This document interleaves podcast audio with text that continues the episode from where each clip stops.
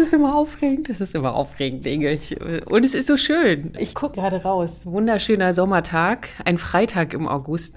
Der 13. Und der 13. eben. Freitag, der 13. August. Darauf kommen wir gleich zu sprechen. Ist ein wirklich denkwürdiger historischer Tag. Die ferienoffizielle Sommerpause sind vorbei und das gilt natürlich auch für uns, den Podcast Vorsicht Kunst mit Silvi Kürsten und Ingeborg Rute. Und bevor ich hier rein bin in unsere vierte Ausgabe, habe ich mir mal ein bisschen die Statistiken geben lassen. Inge, wusstest du, dass wir mittlerweile 500 äh, beständige Zuhörerinnen haben, die an unseren existenziellen Fragen an die Kunst interessiert sind? Wir wissen natürlich zu gern, was unsere Zuhörerinnen interessiert, unter anderem, wie ich gesehen habe, aus den Arabischen Emiraten und Puerto Rico. Solange wir das nicht wissen, äh, denken wir uns meistens Fragen oder Themen selber aus. Und ähm, ja, nachdem wir im Februar den 100. Geburtstag äh, von Willi Sitte, quasi einem großen ostdeutschen Systemmaler, und nachdem wir im Mai den 100. Geburtstag von Beuys, einem großen westdeutschen Systemkritiker, ähm, uns dem äh, zugewandt haben, haben wir gedacht, ja, jetzt bloß nicht schon wieder ein Mann, so, bloß nicht schon wieder ein Maler. Und ja, zum Schluss ist rausgekommen, was ein bisschen weibliches, vielleicht un undiskutabel schönes, nämlich die neue Nationalgalerie hier in Berlin. Ja, es ist eine einzigartige Ikone hier am Potsdamer Platz. Sie ist 53 Jahre jung, quasi in ihren besten Jahren und erlebt jetzt gerade in diesen Tagen sowas wie einen zweiten Frühling. Nach einem fünfjährigen Umbau eröffnet sie halt wieder. Und das haben wir jetzt zum Anlass genommen, auch drüber zu sprechen. Und Inge, du hast gerade schon gesagt, es ist der 13. August. Ich habe gelesen, die neue Nationalgalerie wurde in Auftrag gegeben, ein Jahr nach dem Bau der Mauer, also 1962 an Mies van der Rohe, den Architekten, und dass wir heute an diesem denkwürdigen Jubiläumstag über diesen Museumstempel sprechen, der ja eigentlich mal an diesem Platz direkt von der Mauer durchschnitten stand und heute an einem Platz steht, äh, dem Potsdamer Platz, das wiedervereinte Herz dieser Stadt, ist ein schöner historischer Zufall. Und Inge, du warst ja auch die, die uns darauf gebracht hat, zu sagen, hey, das müssen wir irgendwie aufnehmen, darüber müssen wir sprechen. Und ich habe mich gefragt, ich weiß gar nicht, wann du nach Berlin gekommen bist. 1980. 1980. Und ich habe mich gefragt, inwiefern hat man denn als kunstsensibilisierte Person oder überhaupt, was hat man eigentlich von der neuen Nationalgalerie in Westberlin, in Ostberlin überhaupt gewusst? Ich habe gelesen und war irgendwie echt perplex also die wurde ja 68 eröffnet. Es gab immer erhitzte Debatten um die Ankäufe dieser Sammlung. Es gab eingeschlagene Scheiben, eingeschossene Scheiben und es gab sogar Morddrohungen 1982 gegenüber Herrn Honisch, dem damaligen Direktor, als er Farbfeldmalereien eingekauft hat. So und ich habe mich gefragt, was hast du davon mitbekommen? Hast du mal einen Tag rüber gemacht, um die neue Nationalgalerie zu besuchen? Was wusstest du? Das war leider nicht möglich. Und es war natürlich bekannt, dass das der Tempel der westlichen Moderne ist. Und erst nach dem 9. 10. November 1989 war es möglich, ihn zu besuchen und auch zu begreifen, dass es tatsächlich so ist, welche Strahlkraft dieses Gebäude hat. Und inzwischen weiß man ja auch, dass jeder Künstler der Welt oder viele Künstler der Welt einfach davon träumen, dort mal auszustellen oder später mal dort ausgestellt zu werden. Was aber das Interessante an der Sache ist, das wusste ich so nicht, dass dieses Auftragswerk, Mies van der Rohe war ja schon sehr alt und ist 69 ja dann auch leider gestorben, dass er diesen Auftrag sozusagen aus der Schublade gezogen hat. Das heißt also, er hat es nicht explizit für diesen Ort nochmal neu entworfen, sondern es war ein nicht realisiertes Objekt auf dem Reißbrett. Er hatte es als Firmenzentrale von Bacardi für Santiago de Cuba entworfen, bevor Che Guevara und Fidel Castro das Zepter übernommen haben. Also das muss man sich mal vorstellen. Mhm. Aber es ist ja irgendwie auch ja, ein, also das, einerseits ein nachhaltiger Gedanke und irgendwie ja. lockert es das Ganze nochmal auf. So ich finde es auch toll. Es ist halt sehr schade, dass Mies das alles nicht mehr richtig äh, genießen konnte, diesen Erfolg, weil das ja sein ultimatives Werk ist, was er der Welt hinterlässt. Und diese Strahlkraft ging natürlich in die Welt, auch in die östliche Welt, aber sie war unerreichbar. Und ich kann mich erinnern, ich bin ja, wie gesagt, in den 80er Jahren nach Berlin gekommen. Und ich habe, will nicht sagen gelitten, aber es hat mich schon ziemlich gekräbt, dass dort halt eine große Guggenheim-Ausstellung stattfand und eine große Giacometti-Ausstellung 87, 88, aber wir kamen nicht hin. Es gab einige wenige, die durften und die haben dann eben auch einen Katalog mitgebracht. Das war traurig, mhm. aber nicht zu ändern. Und so ist es halt gekommen, dass ich äh, am 10. November 1989 mit meiner blauen Pappe, ich weiß nicht mehr wie, dorthin gekommen bin. Ich weiß nicht mehr, ob das irgendwie mit der S-Bahn, das ging ja alles nicht. Ich weiß, ich glaube, ich bin viel gelaufen und war da das erste Mal drin, am 10. nachmittags, so um vier. Gleich im November. Ja. Also es war schon einer deiner ersten Ziele, die du ja, angelaufen so, bist. Sofort. sofort. Also, also die anderen sind zum Kudamm oder, oder zu Beate Use oder was weiß ich was und ich bin halt dorthin gegangen. Und ich kann mich nicht mehr so richtig erinnern, was da war. Da war oben in der Halle nichts, aber ich habe eben unten alles gesehen, was mir bis dahin nur in irgendeinem Katalog, den mir jemand mitgebracht hat oder, oder in, in der Bibliothek vom Verband Bildender Künstler so mal gesehen habe. Ich wollte auch unbedingt Barnett Newman sehen. Der Diese Farbfeldmalerei, weswegen es ja, Anfang der 80er Das hat so wurde ja angekauft gab. und das ist ja auch das Bild, auf dem Attentate verübt ja. worden sind. Und ich dachte, warum oder so. Also ja, oder eben dann Max Ernst, Capricorn oder solche Sachen, wo ich wusste, das gehört zur Weltkunst und jeder kennt das. Hm. Das war wirklich so das Museum seit 92, seit ich da die Kunst für die Berliner Zeitung mache, waren sagenhafte Ausstellungen dort drin. Ja. Und man hat irgendwie nicht so richtig gesehen, wie renovierungsbedürftig das Haus inzwischen war. Da hat man ja nicht hingeguckt. Also das erste große Aha-Erlebnis war eigentlich 1993, der Beginn des deutsch-deutschen Bilderstreites.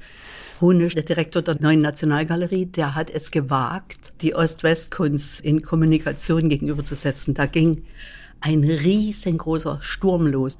Wir haben immer gedacht, das geht von, von, von, von den Konservativen in der CDU aus. Es waren aber auch äh, die Künstlerschaft aus dem Osten, die sich ausgeschlossen gefühlt hat, weil dort in der neuen Nationalgalerie natürlich die erste Riege der DDR-Malerei zu sehen war, also die Viererbande. Also sprich Matteuer, Heisig. Sitte, äh, Heisig, Matteuer und Tübke. Tübke. Genau. Und dieser Sturm hat sich eigentlich bis in die 2000er Jahre gezogen. Und jetzt redet keiner mehr davon. Hm. Aber das ist eine Moosfrage hier in unserem Podcast. Und ich habe mich das natürlich auch gefragt. Das heißt, es ist die neue Nationalgalerie. Es ist ein einheitlicher gemeinsamer Staat nach 1990 geworden. Und inwiefern repräsentiert dieses Haus mit seiner Sammlung, von der ich wirklich wenig weiß, repräsentiert das auch? Also ich meine, jetzt hast du von einer Ausstellung gesprochen, aber wie ist das auch in der ganzen Sammlung repräsentiert und wie werden, ist es vielleicht trotzdem noch überholungsbedürftig oder anpassungsbedürftig? Ja, natürlich ist es so. Es gab ja ab den 90er Jahren gab es ja dann großartige Ausstellungen, also Picasso, Cunelis, und dann kam 2004 die spektakuläre MoMA-Ausstellung, ja. Dann kam 2007 die Impressionisten. Die Impressionisten, die schönsten Franzosen kommen aus New York, wo die Leute vor der Nationalgalerie kampiert haben, um pünktlich reinzukommen. Also äh, ja, das waren Bilder, die um die Welt gingen. Äh, heute, heute macht man sowas nicht mehr, weil man heute sich einen Slot bucht. Aber das ging ja damals noch nicht. Das stimmt. Aber ich muss zugeben, das waren echt meine ersten Erfahrungen mit der Nationalgalerie 2004.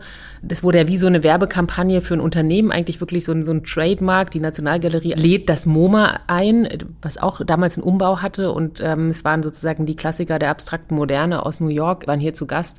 Und ich kann mich noch dran erinnern, da war ich gerade im Studium und wir haben diese Kampagne auseinandergenommen, weil sie so einzigartig für eine Kunstinstitution war. Aber nichtsdestotrotz habe ich festgestellt, auch diese Impressionistenausstellungen sind ja alles große Gastausstellungen, ne, wo die Nationalgalerie ja gar nicht ihre eigene Sammlung ausgestellt hat, sondern das waren einfach super coole Blockbuster-Ausstellungen, mit hm. denen immer wieder gezogen wurde. So, aber ich würde gerne mal hin zurück zu dieser Fragestellung. Das heißt, es ist die neue Nationalgalerie, soll die Kunst des 20. Jahrhunderts, also auch der geteilten und später auch wieder gemeinsamen Geschichte repräsentieren. Und inwiefern tut sie das? Sie hat es äh, in der Ausstellung Der geteilte Himmel, oder ja Etappen gemacht und dann halt nimmer mehr.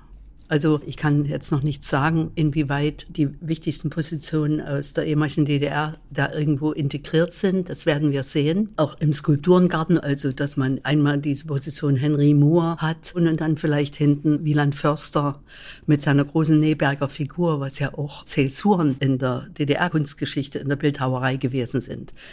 Wir werden sehen. Aber auf alle Fälle ist es so, dass es an der Zeit ist, damit irgendwo relaxer umzugehen. Und man hat immer ganz leicht noch so eine Verkrampfung gespürt. Mhm. Ja, also es ist immer irgendwie so eine, wie, wie eine Entschuldigung oder wie eine Rehabilitation oder irgend so. Es ist immer so ein, so ein, wie so ein ganz leichter Wadenkrampf, habe ich das immer empfunden.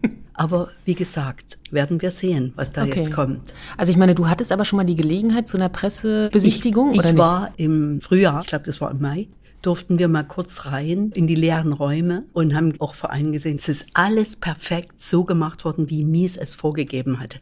Bis hin zu den Anstrichen, der Farbanstrich der Holzfenster. Also das ist alles perfekt, 100 Prozent Denkmalschutz.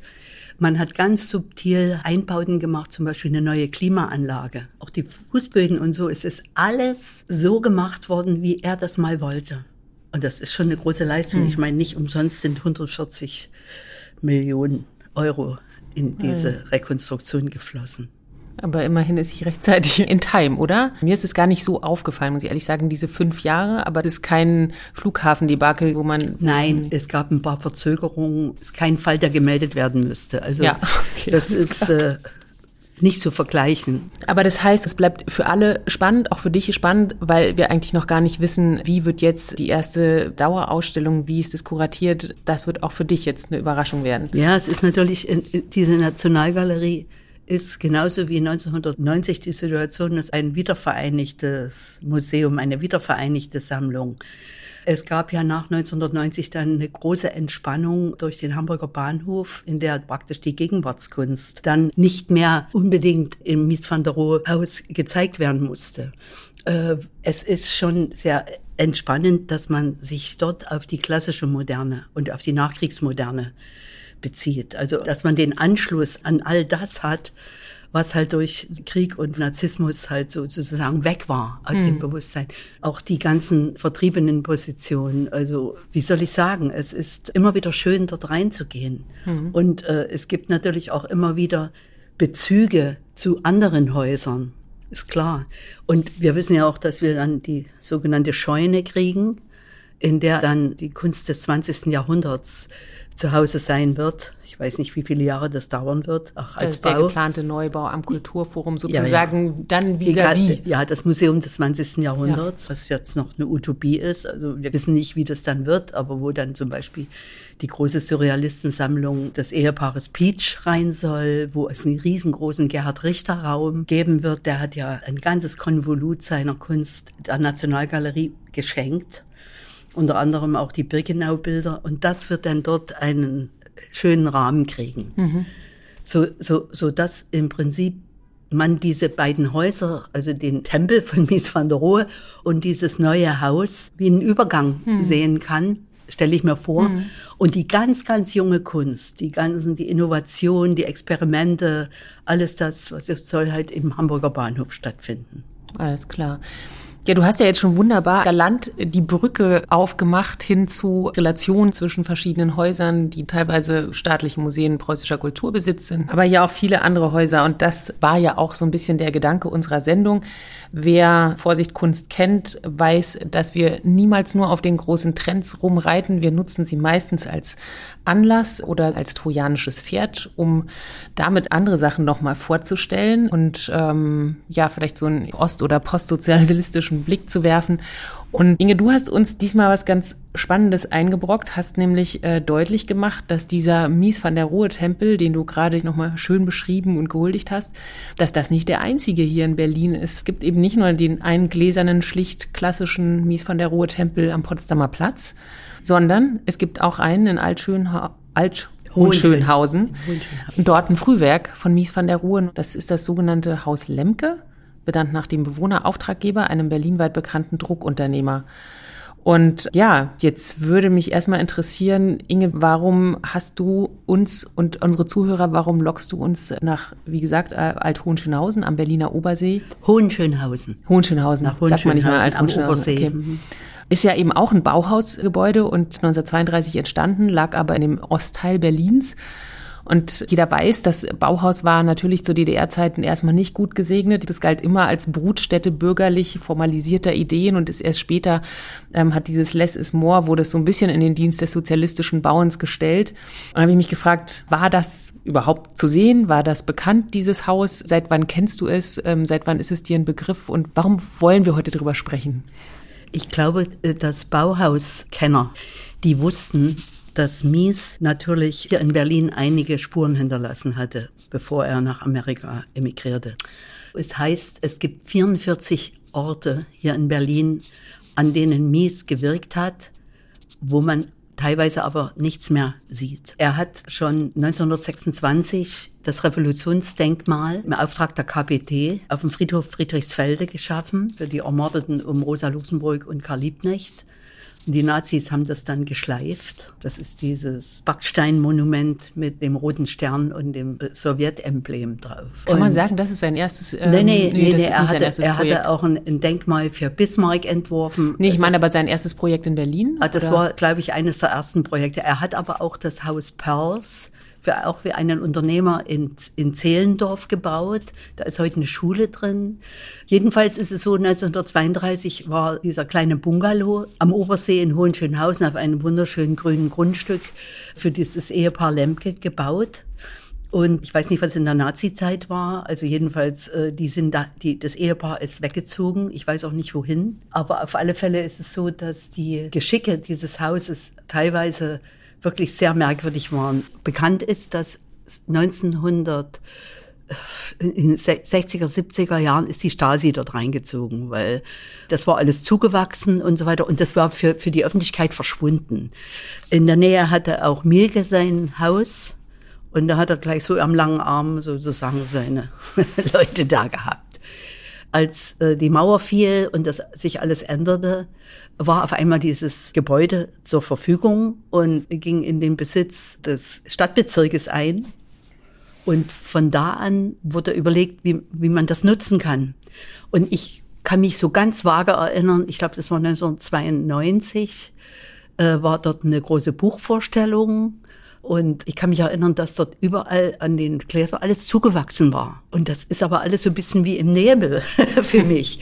Ich hatte erst dann wieder eine richtige Wahrnehmung, nachdem dort die, die Sträußer dort weg waren und die, die Scheiben wieder frei lagen und, und alles wieder zu sehen war, dass das also ein Miesbau ist als eine große Ruprecht-Geiger-Ausstellung gemacht worden ist. Also dieser Lichtkünstler aus München. Mhm. Ja, dann hattest du echt so einen Erleuchtungsmoment. Ja, ja. So und, da, und da, und da hat es bei mir endlich dann Klick gemacht.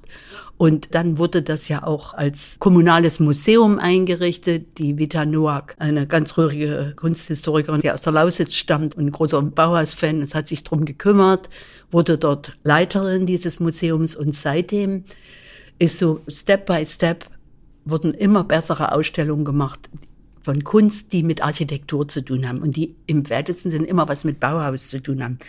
Dann hat praktisch die internationale Mies Gemeinde das Haus entdeckt mit dem Ergebnis, dass vor dem Jahr vor Corona 24.000 Besucher kamen. Und das ist für das Haus Sprengkraft. Also ich meine, das ist, eigentlich Haus, fast also zu viel. Das ganze, das ganze Haus ist 160 Quadratmeter, eigentlich sehr überschaubar, ne? Ja. So, ähm, es gibt einen tollen, also ich spreche jetzt drüber, weil du hast mich dankbarerweise da hingezerrt. Also wir waren am Anfang eines der Augustwochenenden waren wir da und es gab traditionellerweise sogar ein sogenanntes Mies Sommerfest. Das gibt's immer wieder. In diesem Jahr war es nochmal speziell, weil man seinen 135. Geburtstag gefeiert hat. Ne? Und es ist tatsächlich so ein, so ein schönes Kleinod. Es ist äh, komplett hergerichtet und ja, ähm, Der präsentabel. hat über eine Million investiert vor Jahren, so dass das im Prinzip das pure Werk ist. Mhm. Ja. Sie, Sie möchten auch gerne, wenn es irgendwie gelingt, auf dem großen Grundstück einen kleinen Servicebau machen, wo die Büros reinkommen, ein Besucherzentrum, wo ein Café reinkommt, damit dieses Haus Lemke pur für die Kunst da ist, für die architekturbezogene Kunst, für Bauhauskunst und so weiter, wo auch junge Leute sich darauf beziehen können. Du hast sie gerade schon selber angesprochen. Du meinst die rührige Vita Noack, die hat natürlich ähm, an dem Sommerfest den Tag auch gesprochen. Sie hat mich äh, sehr beeindruckt, habe auch nochmal verstanden, sie hat auch für ihre Tätigkeit äh, das Haus im Prinzip erstmal so wieder hergerichtet, also dass es so hergerichtet werden konnte und jetzt zu so einem ja auch internationale Gäste anziehenden Kleinod werden konnte. Das ist auch ihr zu verdanken. Dafür hat sie sogar ein Bundesverdienstkreuz Hakenkreuz bekommen. Und ähm, wir hatten das Glück, mit ihr den Tag zu sprechen. Wieder nur. Wir hatten ja schon telefoniert, mhm. unser vierter Podcast. Und es ist einfach so, dass wir gedacht haben, diese großen Feierlichkeiten für die neue Nationalgalerie sind doch ein Anlass, jetzt die Vision, die ihr habt, zu vertiefen und bekannt zu machen, weil ich immer noch gemerkt habe, dass wenn es um Mies van der Rohe Bau ging, die Leute immer noch nicht hier waren und überhaupt noch nicht Bescheid wussten. Und das soll sich ändern. Hier am Rand von Lichtenberg, am, am östlichen Rand der Stadt, einfach zu sagen, hallo, es gibt uns hier, was machen wir hier? 18.000 Besucher waren jeden, jedes Jahr da. 25. 25.000. 25 ja, und dass man einfach sagt, Anlass, äh, Wiedereröffnung Nationalgalerie, Mies van der Rohe wird gefeiert. Und jetzt wird es Zeit zu sagen, hier gibt es einen wundervollen kleinen Bruder. Und der ist der ist überhaupt nicht klein. Und ihr habt gesagt, wir könnten irgendwie zusammenarbeiten. Was stellt sich wieder nur dafür, dafür vor? Ja, das ist, ähm, das ist genau die richtige Frage. Ich war hier schon 30 Jahre, bin ich am Haus. Ich habe 1992 hier angefangen. Da war das Haus völlig unbekannt, auch im Werk von Mies. Hat wirklich eine Rand, eine marginale Rolle gespielt. Und das Haus war ja durch die Nutzung, äh, durch die Staatssicherheit äh, sehr zerstört. Und dann ging es erstmal darum, das Haus zu beforschen, ein Konzept für das Haus zu entwickeln. Es ging um die denkmalgerechte Grundinstandsetzung und dann ging es darum, das Konzept für das Haus so zu etablieren, dass dieser Ort ein Anzug, ein Magnet wird. Ähm, und das hat einfach so lange gedauert. Mir ist es manchmal peinlich zu sagen 30 Jahre. Aber es hat die 30 Jahre gedauert. Und ich glaube jetzt, Ingeborg Rute, wo wir jetzt hier so sitzen, sind wir jetzt eigentlich so am, an dem Punkt, wo es jetzt sehr weit nach vorne gehen kann. Und ja, ich wünsche mir, dass das Haus ähm, weiterentwickelt wird, dass wir ein Mies Forschungs- und Informationszentrum dazu bekommen, um den unseren Besuchern, die wirklich aus der ganzen Welt hierher kommen und ein Frühwerk von Mies sehen wollen, also ein frühes Spätwerk, also das ist ja sozusagen in der Berliner Zeit von Mies das letzte gewesen, was noch realisiert werden konnte, also auch genau gebaut in der Zeit, als das äh, Bauhaus, als Mies-Direktor am Bauhaus war. Und ja, wir leiden ja immer so ein bisschen unter diesem Standortfaktor Nordosten, aber dann ist das Haus sehr klein. Und es ist nach wie vor immer noch so, dass die großen Dinge immer auch besonders wichtig sind, wie die neue Nationalgalerie. Und die neue Nationalgalerie ist ein ganz, ganz toller Bau von Mies, sozusagen dann die Vollendung im Spätwerk. Aber hier, dieses Haus, das ist sozusagen ein interessanter Punkt. Ich lerne immer mehr dazu und immer mehr, obwohl ich auch viel geforscht habe. Gerade neulich war ja immer so die Frage, wer war dieser Karl Lemke, der Auftraggeber von diesem Haus? Das ist bis jetzt immer ein bisschen im Dunkeln geblieben. Nun sind wir wieder einen Schritt weiter. Ich habe Briefe gefunden, wo ähm, Karl Lemke im Grunde mit Alfred Döblin im Kontakt ist, mit äh, Emil Nolde im Kontakt und immer, er war so eine ganz wichtige Schnittstelle in Berlin, wenn es darum ging, zu veröffentlichen, ähm, ein gutes äh, Druckereiprodukt zu erzeugen. Alle haben Karl Lemke gefragt und jeder, der berühmt werden wollte, musste ja durch das Nadelöhr Karl Lemke. Ja, er hatte eine Druckerei. Er hatte eine Druckerei und eine grafische Kunstanstalt und das muss man sich auch so vorstellen. Das war ein großer Betrieb an der Oberbaumbrücke, fünf Etagen, so ein Backsteinbau. Also dieser Lemke, der ist irgendwie eine wichtige Figur. Und wenn wir jetzt über die Nationalgalerie und so, wir sehen dann noch mal 30 Jahre früher da waren die Netzwerke um den Mies und um den Lemke, die waren ganz anders und wirklich, mir wird sozusagen der Wert immer mehr peu à peu deutlich. Wahnsinn. Wenn man diese Inhalte hört, was sie da erzählt, merkt man, es ist jetzt nicht nur ein architektonisches Kleinod, sondern ja wirklich auch so ein Schlüssel zur Kultur- und Kunstgeschichte von Berlin auch. Also wenn man sich diese Figur Lemke anhört und man versteht, was das eigentlich für eine Strahlkraft hat irgendwie und das wertet dieses Haus massiv auf. Und ich fand, es war immer dieses Schlagwort von, okay, das ist der kleine Bruder neben der großen Nationalgalerie, aber eigentlich eigentlich ist es echt ein Schatz und soll ja auch aufgewertet werden. Vielleicht kannst du da mal ein bisschen was zu sagen, dass es da ja Kooperationsgedanken gibt. Also das ist, äh, ich glaube, das ist schon äh, ein Gedanke, der schon seit einigen Jahren bei der rührigen Vita Noack sie umtreibt. Es ist natürlich so, dieses kleine, weltweit aufgesuchte Museum ist ein kommunales Museum. Muss man überlegen, kann auch eine Kommune überfordern, auch finanziell. Mhm. Da draußen ist ein Bürgermeister, der unterstützt das mit ganzem Herzen. Aber der kann ja auch kein Geld drucken. Und ich glaube, dass wir sowieso in Berlin, dadurch, dass in dieser Stadt alles da ist, was man sich in seinen kühnsten Träumen teilweise nicht vorstellen kann oder viele Dinge doppelt vorhanden sind durch die Mauerzeit, ist, äh, dass man da mehr kooperieren kann und kann das ein bisschen vereinfachen. Natürlich ist jetzt nicht der Gedanke, dass das jetzt äh, ein Bestandteil der Nationalgalerie werden könnte. Aber Jetzt ist der Gedanke, eine Kooperation zu machen. Und dadurch, dass die in Hohenschönhausen halt auch forschen wollen, ist das ja auch eigentlich interessant, eine Art Kompetenz, kleines, feines Kompetenzzentrum zu sein, weil die Leute, die über Mies und Berlin und so weiter forschen, da auch irgendwo einen Anlaufpunkt haben. Mhm. Und diesen Gedanken unterstützen jetzt die staatlichen Museen durch bestimmte Leute. Also Dr. Joachim Jäger, der derzeitige Leiter der neuen Nationalgalerie, unterstützt das, ist auch in diesen Fördervereinsvorstand eingetreten. Ingolf Kern, der in der Preußenstiftung die Pressearbeit leitet und springe ich gleich mal ein. Den haben wir auch getroffen ja, ne, auf dem Sommerfest. Und der, der auch vom Bauhaus kommt, der hat, war vorher Jahre am Bauhaus. Die wissen, wie wichtig das ist und was möglich ist. Also es ist eigentlich ganz easy, äh, das zu machen und das kostet auch nicht extra Geld. Hm. Das Einfach seine Kräfte zu bündeln. Das haben wir ziemlich gut gehört. Wir haben auch den Ingolf Kern, wie gesagt, ähm, ja, Direktor für Medien- und Presseangelegenheit der Stiftung Preußische Museen und Kulturbesitz. Nee, Preußischer Kulturbesitz. Preußischer Kulturbesitz. Staatliche Museen. Staatliche Museen, preußischer Kulturbesitz. Und der hat uns das ganz schön erzählt. Also es hat neben der neben der Kooperation in künstlerischen Dingen gibt es noch eine zweite Seite, die uns sehr wichtig ist. Und äh, der Beirat, der sich hier gegründet hat, er hat immer gesagt, das Haus soll zu einem Haus von Mies für Mies werden. Und wir merken, dass in Berlin, auch in der Mangelung eines Architekturmuseums, das muss man vielleicht auch dazu sagen, das Interesse an Mies van der Rohe und an seiner Baukunst unglaublich groß ist.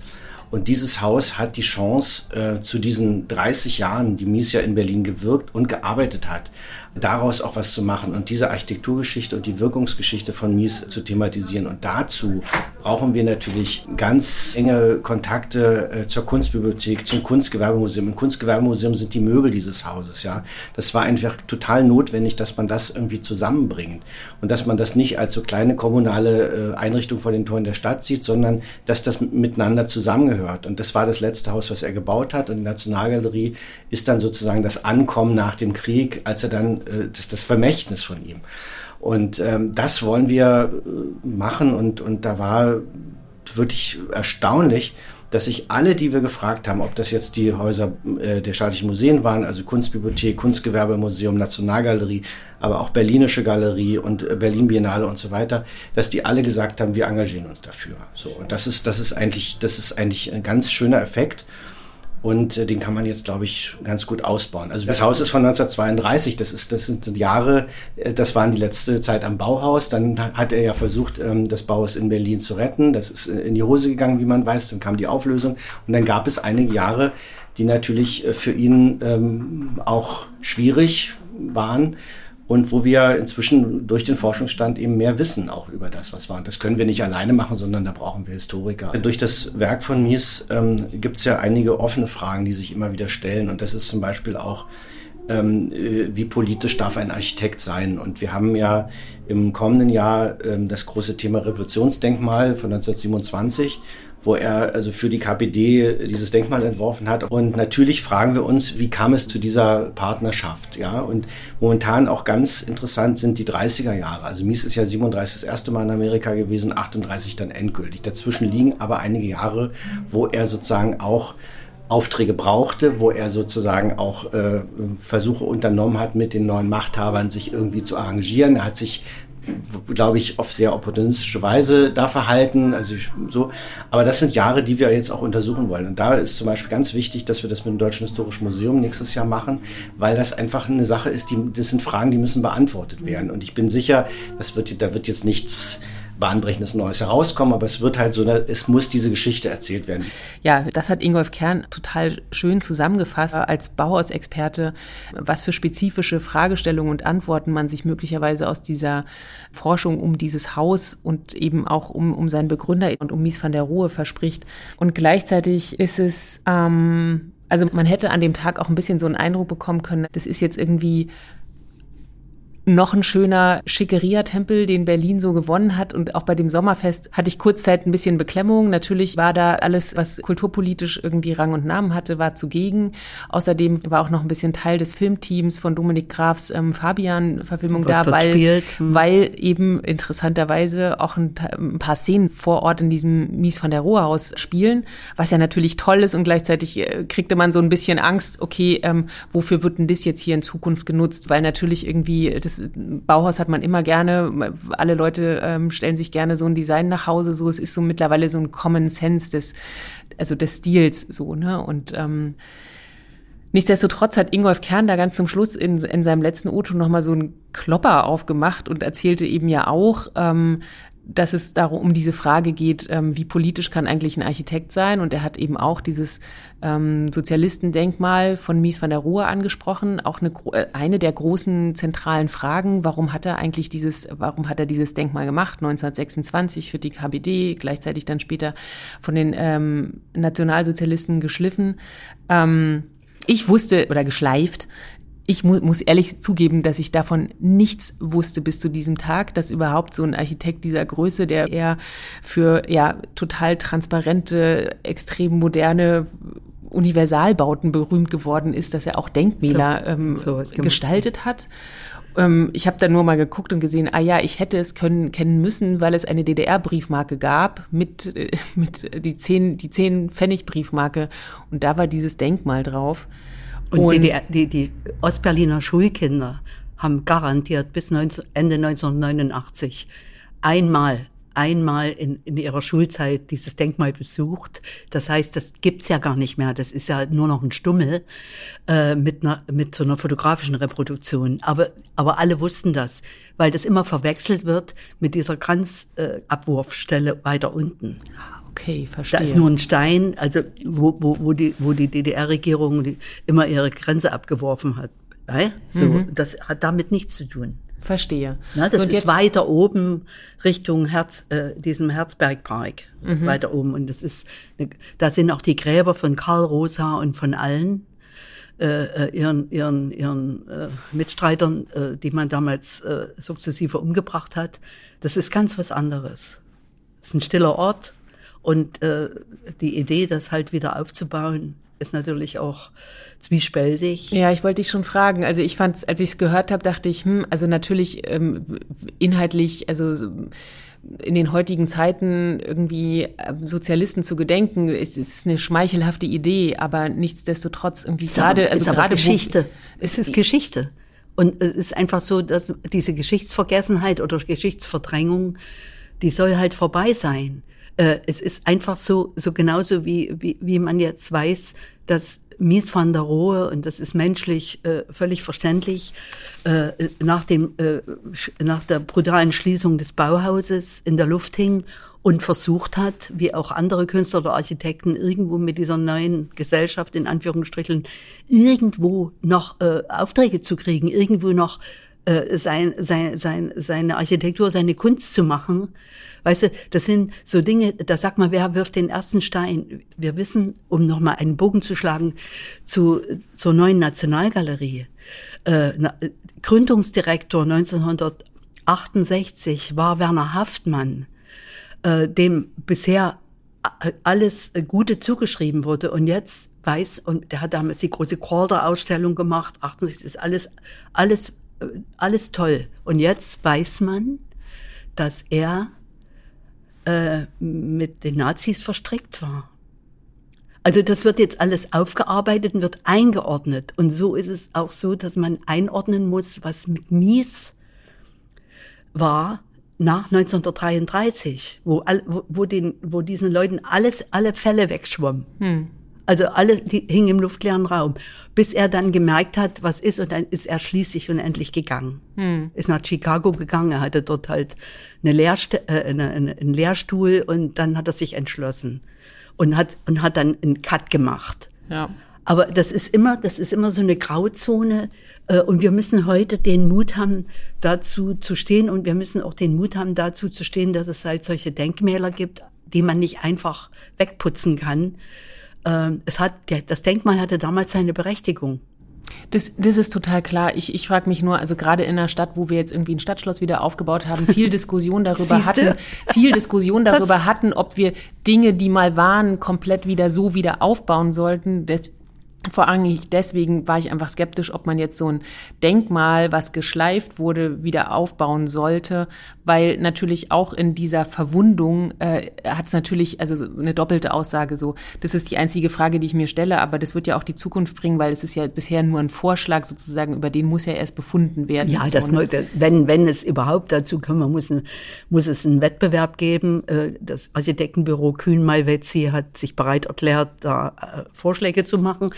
Aber wenn, wenn das von der öffentlichen Hand gezahlt wird, dann, dann muss es eine öffentliche Ausschreibung geben. Ich weiß auch nicht so, äh, so wie es jetzt aussieht, ist es halt sehr, sehr traurig. Also kriegt man, geht man immer vorbei und hat dann immer noch dieses, diesen Schuld, dieses Schuldgefühl im Nacken. Man fühlt sich da auch mit schuldig. Also das ist ganz, ganz traurig da draußen. Verstehe. Zum Schluss hing mir noch so eine Frage im Kopf, jetzt wo du auch noch mal so einen großen Bogen gezogen hast ich glaube, es war der Bürgermeister auf diesem Miesfest, ähm, der gesagt hat, hm, Bauhaus ist ja eine Haltung. Das hat man 2019, als das große Bauhaus-Jubiläumsjahr war, hat man diesen Satz auch öfter gehört. Die Bauhaus ist nicht nur ein Produkt, es ist nicht nur ein Stil, sondern auch eine Haltung. Und eine ich Lebenshaltung. Mich hm. gefragt, was heißt das für dich? Was hast du da bisher rausgezogen? Also das Komische an der Sache ist, muss ich mal sagen, dass ich weiß, dass ich ahne, warum die Nazis das so gehasst haben weil das absolut überhaupt nicht äh, in, in, in, ihrer, in ihrer Machtvorstellung gepasst hat. Äh, auch die Ästhetik nicht, äh, dieses, diesen Anspruch, Kunstleben und so weiter, also findet man ja dann bei Beuys wieder äh, das Leben, Leben mit Kunst, so ganz normal, niedrigschwellig und so weiter. Jedem ist die Kunst zugänglich, am Ende jeder, jeder kann und so weiter. Das Bauhaus ist halt streng, ist, äh, Bauhaus ist, ist streng und ich glaube, es ist nicht ganz einfach, in einem Bauhaus Haus, äh, privat zu leben. Weil du immer das Gefühl hast, das war auch bei der äh, niederländischen Bewegung des Style schon so, wenn man diese Häuser mal sieht, dass du äh, du brauchst ein wahnsinnig diszipliniertes Leben und ein puristisches Leben, etwas, äh, wo du sagst, alles andere ist Klimbim, das brauche ich nicht.